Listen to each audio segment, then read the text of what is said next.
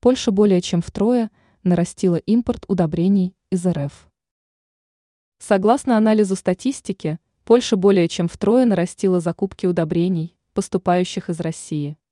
В 2022 году польские предприниматели закупили удобрения из РФ на сумму в 6,2 миллиона долларов. РИА Новости сообщает, что в этом году общее количество средств, потраченных на закупку удобрений из России, составило более 20 миллионов долларов. Получается, что российские компании разместились на втором месте по уровню поставок удобрений на территорию польского государства. В 2022 году Россия занимала лишь шестое место по размеру поставок товара данной категории.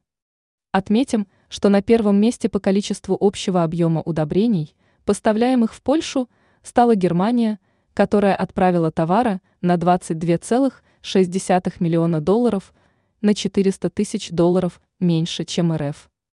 Польша стала усиленно сокращать поставки удобрений из России в апреле 2022 года, но в июне импорт этой продукции снова начал расти.